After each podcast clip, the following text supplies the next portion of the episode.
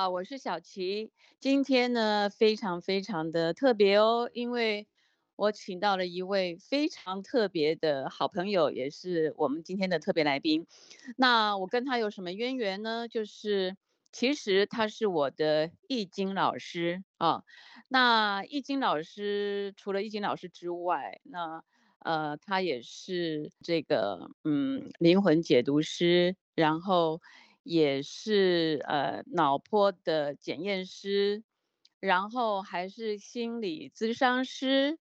我们要用最热烈的掌声，大家一定要鼓掌啊！我们要欢迎吴佩蓉老师。啊，小琪好。呃，不好意思，好难 得因为我很 少这样子上，呃，就这样子没有看到任何人的在录。对，因为我们，嗯，因为我们现在还是呃，就是远距的录音嘛，所以我们都没有看到彼此哦。对，那其实呃，在最刚开始的时候，我并不认识佩蓉老师，是有一次我在我们两个一个共同的朋友家里面，然后我记得那天佩蓉老师排了很多的这个脑波测验，好像那天排了五六个人，对。在我朋友家，然后我刚好去，那我就很好奇说，哎，你们隔壁房间在做什么啊？嗯，我就 有点好奇，然后他就跟我稍微讲解了一下，然后你也知道我水瓶座的人就是很好奇哦，然后而且我又对这些方面我我自己非常的有兴趣，那我就问我就问我们的朋友叫怡君啊，我就问怡君说，嗯。哎，那这样还可以再插一个人进去吗？我我我也想做哎，这样子。然后他就说，其实老师时间都是有限，而且就是每次都是呃安排好的。那他这样子，他问问看，有一个有一个有一个美眉好像是做第二次，他想问他说可不可以让给我这样。然后于是我就做了，那天就做了脑波测验跟灵魂解读。对，然后我做了以后，我就觉得哇，对我帮助非常非常大啊！因为我觉得很多时候你自己有一些可能，例如说情绪上，或者是说身体上有一些你自己呃不知道原因的一些情况哈。嗯。然后在做过这些之后呢，我就发觉好像我自己就更清楚我自己的一个身体跟情绪，还有。呃，非常玄妙的这个前世今生的这个因果，对不对？嗯，对。那个时候我跟你讲完，然后你很惊讶的表情一直看着我。然后我我其实做这个工作 做十多年了哈，我我当然知道说这个工作在解读之后，对个案来讲，他们都会蛮惊讶的。那很多人都是因为不想。就是不敢听到他才没有来约，不是说他们不喜欢。哦，有的人都会说，哦，我知道了以后会不会害怕？然后之前曾经做过什么不好的事情？这样。嗯嗯嗯嗯。那小琪，你听完以后的感觉是什么？我觉得好多事情，你看我现在讲都起鸡皮疙瘩，就是说，好多事情印证在我现在这一世。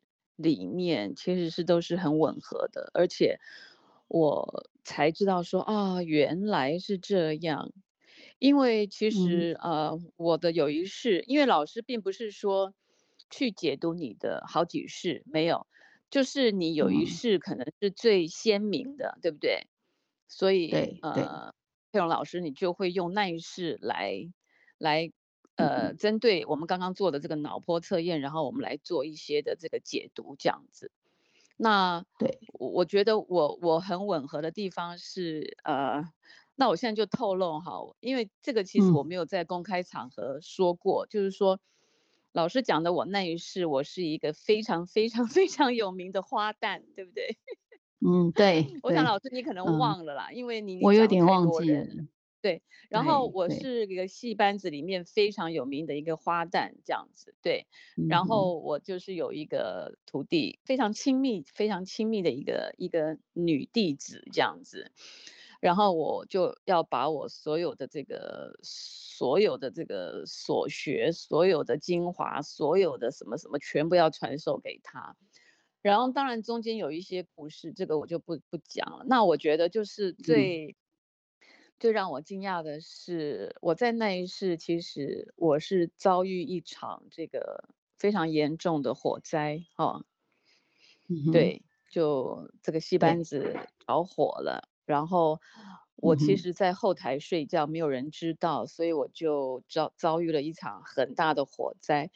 而且老师，你讲的是最 最恐怖的一句话，是你的左半边。嗯，你说我的左半边被烧，这个你记记得？对，我记 得。好，然后我印证在我这一世，我所有的病痛，包括我有蟹足肿的体质，全部是在我的左半边，我的身体左半边。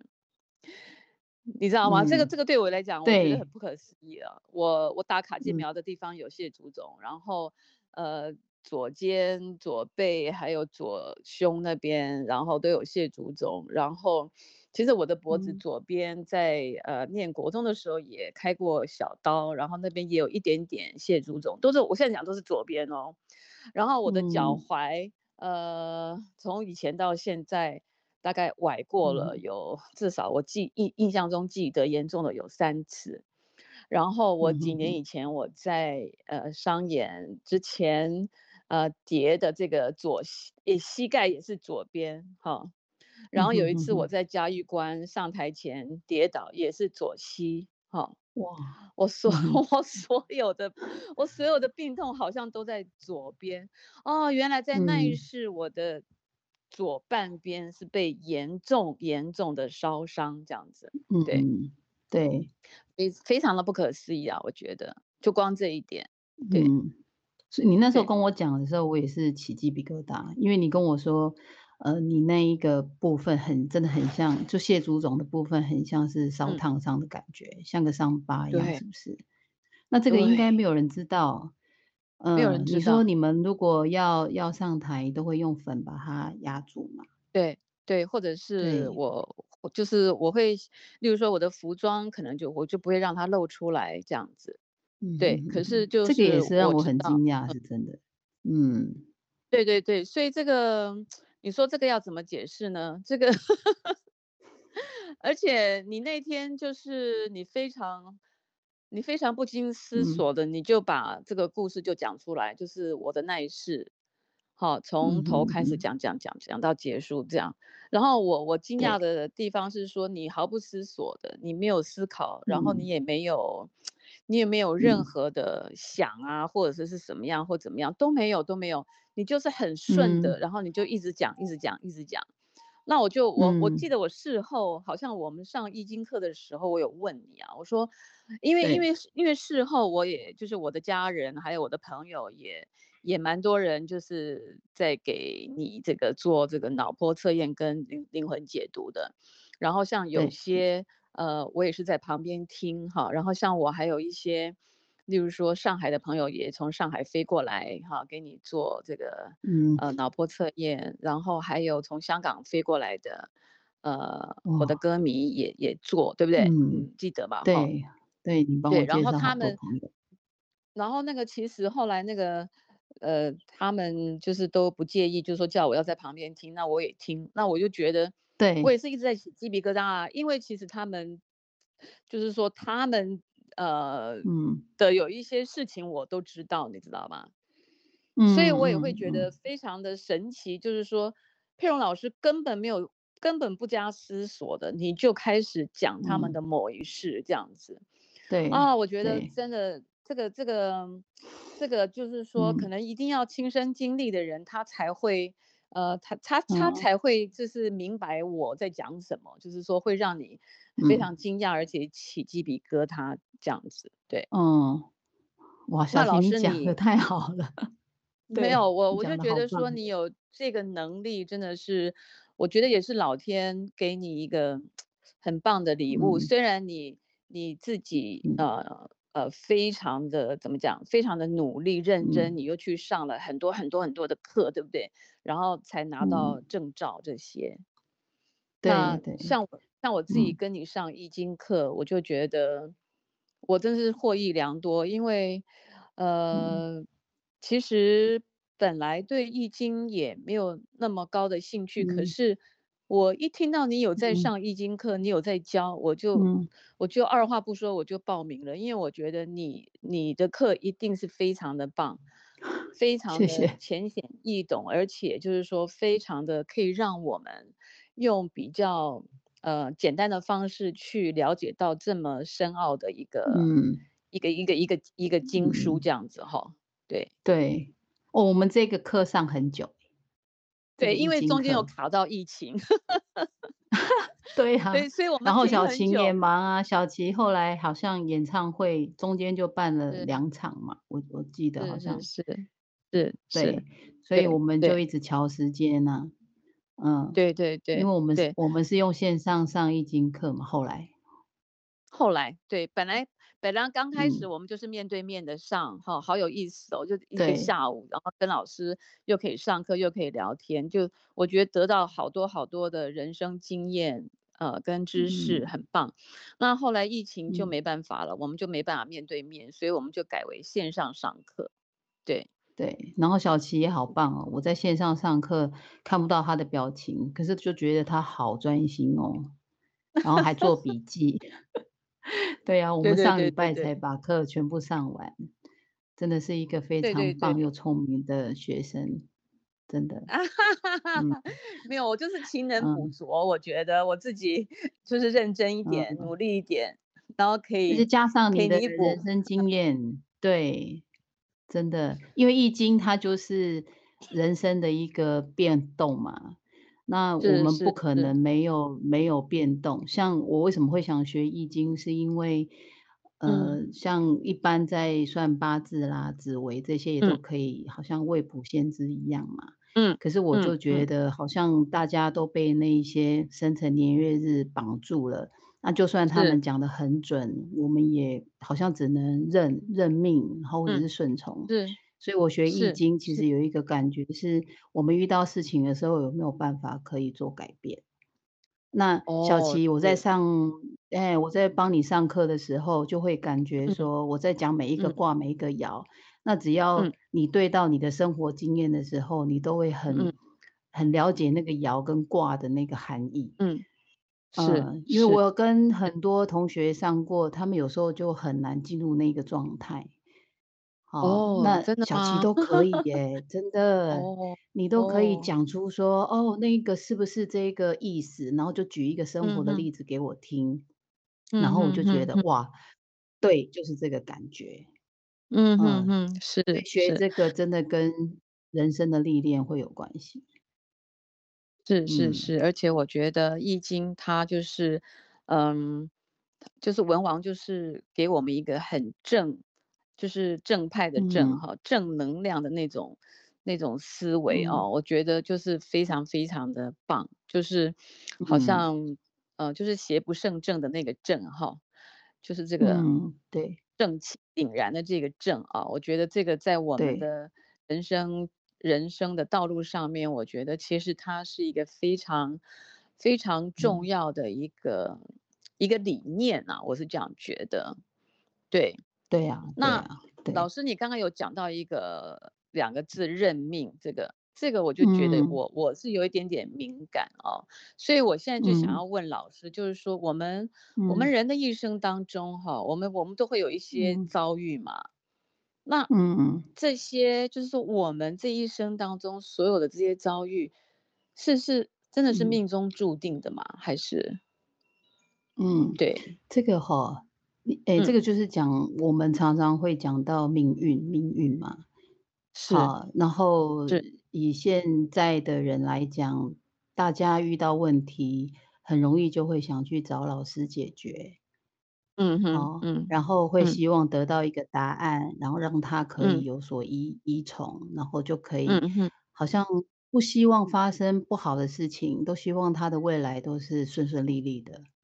嗯哼，那如果说本身遇到一些状况的时候，有人可以指引方向或告诉他没有事情，那心里面就会比较安定嘛。好，嗯，所以刚刚小七讲的是说，那我们本身的命，那其实命讲的是我们从出生之前累积的能量，然后到我们这一世要使用的资源。嗯嗯，哦，可以这样讲，就是你身上好像携带了一些资源，然后来到这一世。那每一个人资源携带的不同，好，然后嗯带下来之后呢，你也只能使用你带下来这些资源，那就形成了你的命。所谓的命，我比较浅显跟大家讲，跟学员他们讲，都会讲说是个性。哦哦，对，因为个性是比较难改的。对不对？嗯嗯嗯，是，嗯，每一个人的个性，有时候他个性就是比较懒散，你要他突然间变得很勤劳、很积极，好像嗯嗯瞬时，好像几天是没有办法的。好，嗯对，这就是他的个性。那有的人很积极、很努力、很急性子的，你突然间叫他变慢，变得不积极，好像也不太容易，不太可能。嗯。对，不太可能。那这个我们就会称之为是他本身具有的命。那当然说，有些人很积极、很努力，然后他的他感觉上他什么事都很努力在做，当然他的成功的这个几率会比较高一点。嗯嗯嗯，对不对？啊，那他如果懒散了一辈子，不想出门，也不喜欢工作，那他获得的东西当然就会比较少一点。嗯嗯嗯嗯。啊，所以说他天生带下来的一个资源，就会形成他这一世的个性。哦，嗯，那运呢？运就是他使用这些个性的时候，然后去用这些资源跟个性去经历这个人世间，那他遇到的事情，他怎么去做解决？嗯嗯嗯嗯嗯。那如果说有很多人，他很积极又很聪明。那他在处理事情上面，他又很有效率，遇到问题他也能够很容易的解决。那他的个性好，又加上他运命的这个好使用命运的方法，又很很有智慧。那这个人基本上他的命跟运加起来都不会都不会太差。嗯，其实这样讲起来的话，就是其实命跟运是息息相关的。嗯。对，对不对？但是基本上是说，也有人很努力的有这些个性跟这个命，但是他不会使用。嗯嗯嗯嗯嗯。那那其实像有些人，我觉得就是说，有些人感觉上他天生就好命，好，例如说，例如说我有些同学，他们就是贵妇命啊，就嗯哼，就。呃，我没有说我命不好，我是说，像我们的工作就是就是要在外面奔波嘛，我们就是我们的工作就是要到处跑嘛，到处飞嘛，对不对？那可是像我有些同学，他们天生就是贵妇命啊，他们就是在家里面，然后打扮的漂漂亮亮，然后老公又有钱给他们花啊，然后家里呃说不定都会有这个帮佣，都会有佣人啊，那就是生活的跟这个贵妇一样。然后好像也没有什么烦恼啊。你说生儿育女完毕之后，也有人帮他们带，然后，哎，之后好像这个，呃，小孩子也也也没有让他烦恼。那我觉得这个是不是就是说他的这个祖上有积德，所以他带来的这些，他他带来的能量，还有他自己本身，呃，在还没有出生以前的那些东西，让他在这一世可以这么的。这么的顺遂啊，不晓得是不是这样子？嗯，其实都有它的原因。你讲祖上积德，就是指到他的祖先嘛。嗯，好，嗯嗯。那如果我们的命运都是靠祖先，可是有时候祖先过世了之后，他可能再轮回，我也可能是我自己的祖先呢。哦，如果讲我们相信轮回的话，嗯哼哼。好，那你说祖上有积德，有可能我前辈子如果我也有做的很好的事情，然后我转世成我自己的子孙子孙的时候，我也可以拿到我前前前世所积下来的德福报。嗯嗯嗯，对吧？嗯，所以有时候可能是我自己创造的福报累积下来给我自己。哦，嗯，所以我比较会去讲的是说，呃，所有的德。福都是累积给自己的，都是自己累积的，也可以这样讲。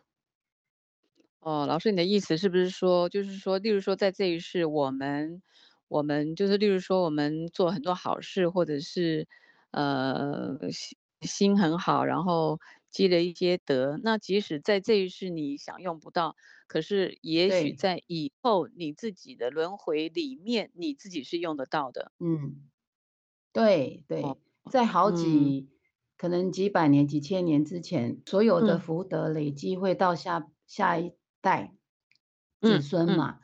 可是有可现在我感觉现在的时间性好像有缩短嘞，就变成你在这一世你累积的很快，好像就会看到你是福或是祸，嗯嗯，不用再等轮回好几次了。嗯，讲那个一点就是就是好哎不好了就是现世报有没有？对，就是说现在现在好像有很多的这种感觉，就是啊人家会讲哎你看他现世报就是。就这个人可能他真的是很不 OK 这样子，呃，或者是做了一件什么很很伤天害理的事，结果哎他就真的是现世报。所以老师刚刚的意思就是说，其实就不用等那么久了。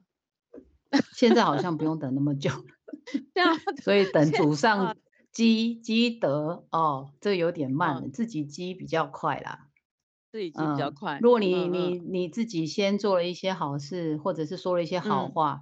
那嗯，你之后得到的幸运跟一些福德也会比较快到你身上来了。嗯嗯嗯嗯嗯，明白。对，但是你刚才小琪有提到一个点，嗯，很好，就是说你说很多朋友像贵妇一样啊，然后每天都可以享受他这样很平静的生活，也都很丰盛富足嘛，不用担心什么，然后每天过得很平静啊，可能也不用工作，也没有别的事情，好。对。那大家都会觉得他们这样子是很有福报的，嗯，好，嗯，哎，但是在我解读前世啦，或者做心心灵智商的这一些工作下来啊，嗯嗯，有时候，嗯，跟像我跟我是接上面那个宇宙讯息场的能量，好，有时候我也会讲说是菩萨，那他们这些能量很高阶的能量讲下来，有时候都会说。这样子的福报其实是一种休息状态，哦，对，休息就是嗯。呃休困呐，好啊哈哈，休息。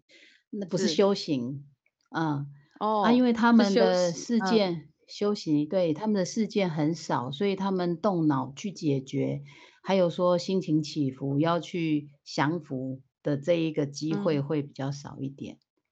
哦，真的耶。嗯嗯，对，但是他们也不一定说一定要找一些事情来来让自己学习啦。有时候我会跟很多朋友讲说，你主动的去学习比被动学习会好很多。那所谓被动学习，就是老天爷派功课给你做，嗯，那就是被动学习。可是主动学习，就是你自己先把你的概念打开，你先去了解一些事情。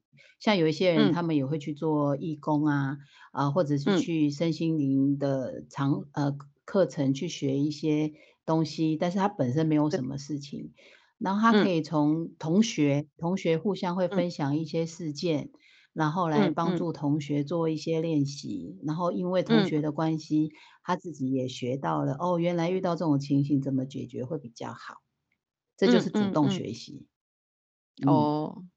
是，嗯，那他自己本身就不会遇到了。他如果即使他遇到了，是不是他也比较有方法可以解决？对对，因为他听到别人的故事，然后他就知道说，哎，遇到这样的状况，我该怎么样去解决？哈，对，是处理，对，是，嗯，哦哦，明白。所以自己主动的学习，其实还是蛮重要的。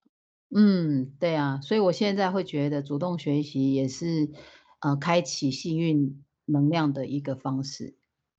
嗯嗯嗯嗯嗯，但是有些同学也会说，本来我很幸运的，结果上了课之后变得很不幸运。哈哈，真的吗？有的同学对，啊，老师，我跟你上完课之后发生好多事哦，本来风平浪静，嗯，结果上完课哇，好多事情哦。那我就问他说：“那这样子上了课之后，是不是变倒霉了？”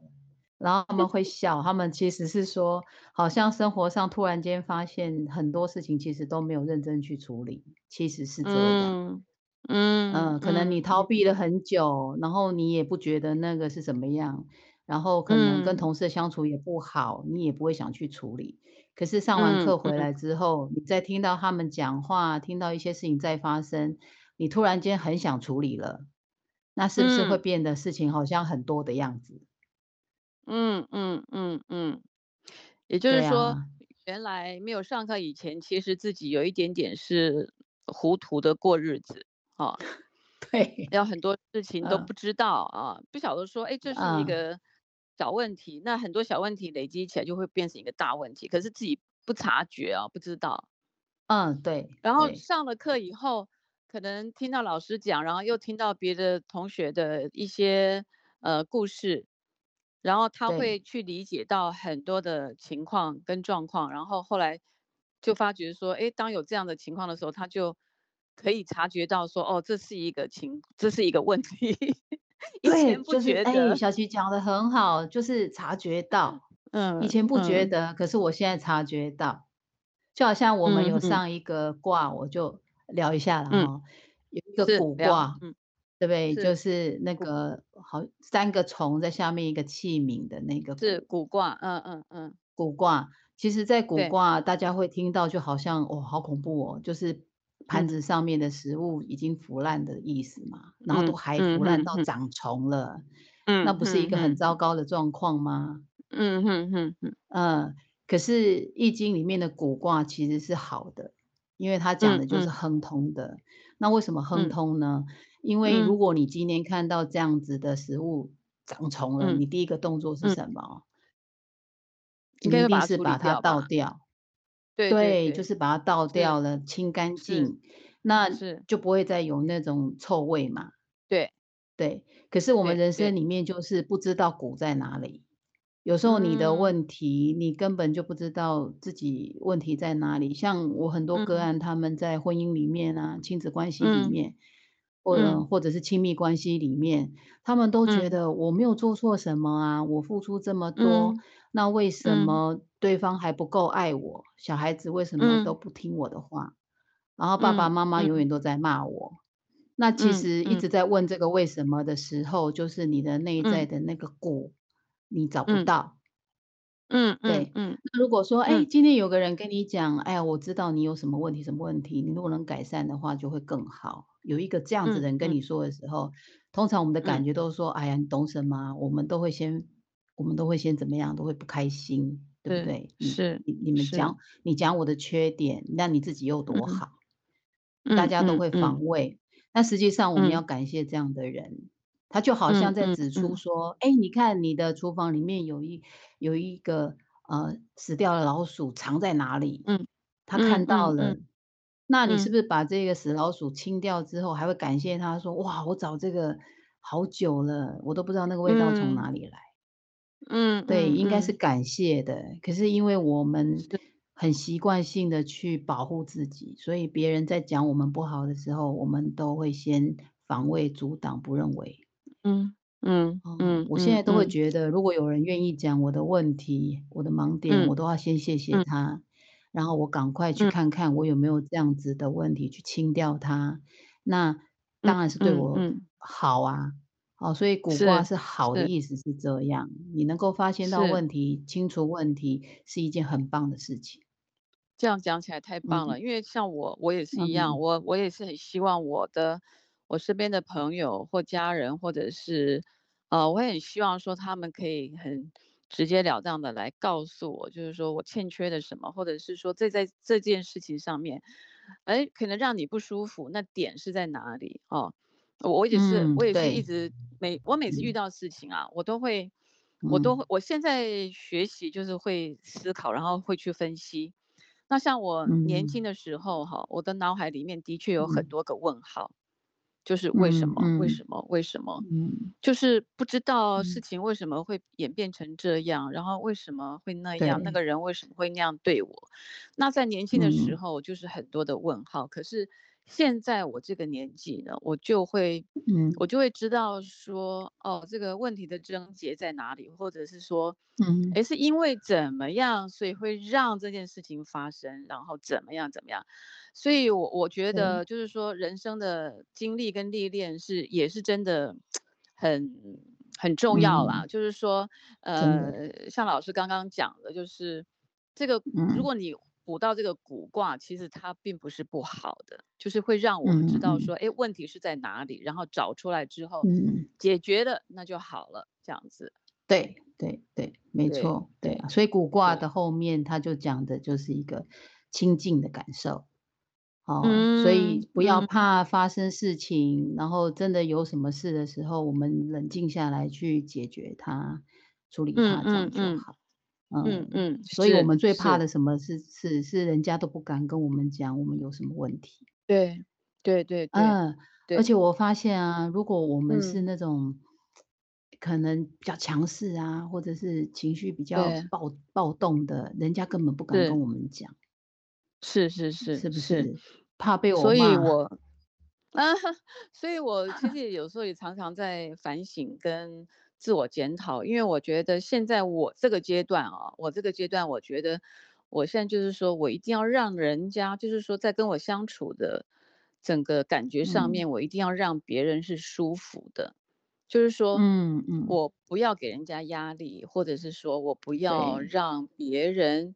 呃，什么都不敢跟我说，我觉得这样子我会认为我自己蛮失败的，对，所以我现在也是一直致力于啊，你不会啦，我现在不是啦，我现在就是一直致力于自己，就是说，嗯，其实我从以前到现在，我就是一个比较会自省的人，就是常常会反省啊，然后，然后在这一点上面，我现在又更会去。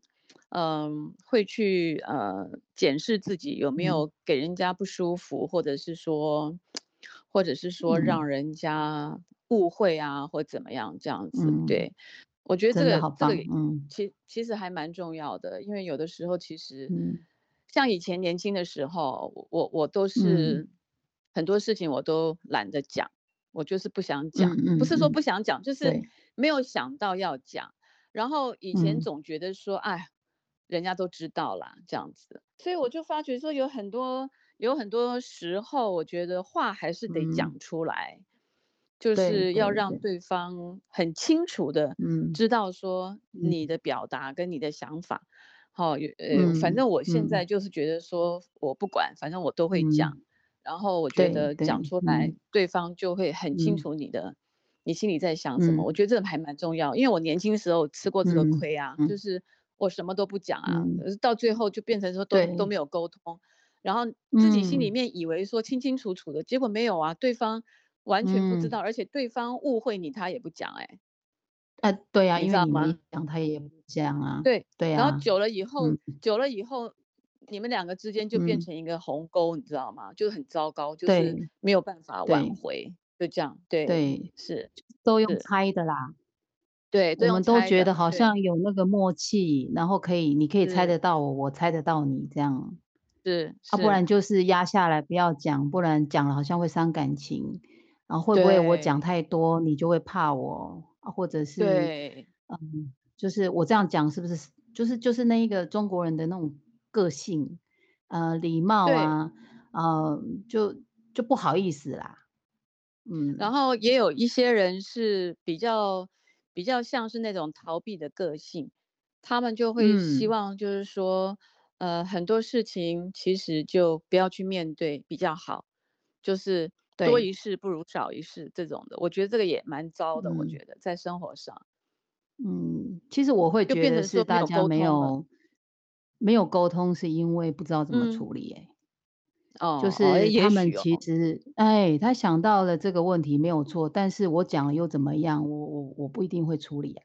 哎，真的真的，像我刚好有一个朋友，他就说他很清楚状况，可是无解，他就说无解，然后就宁可不要讲，不不不处理。对对对对，没错，是是是这样。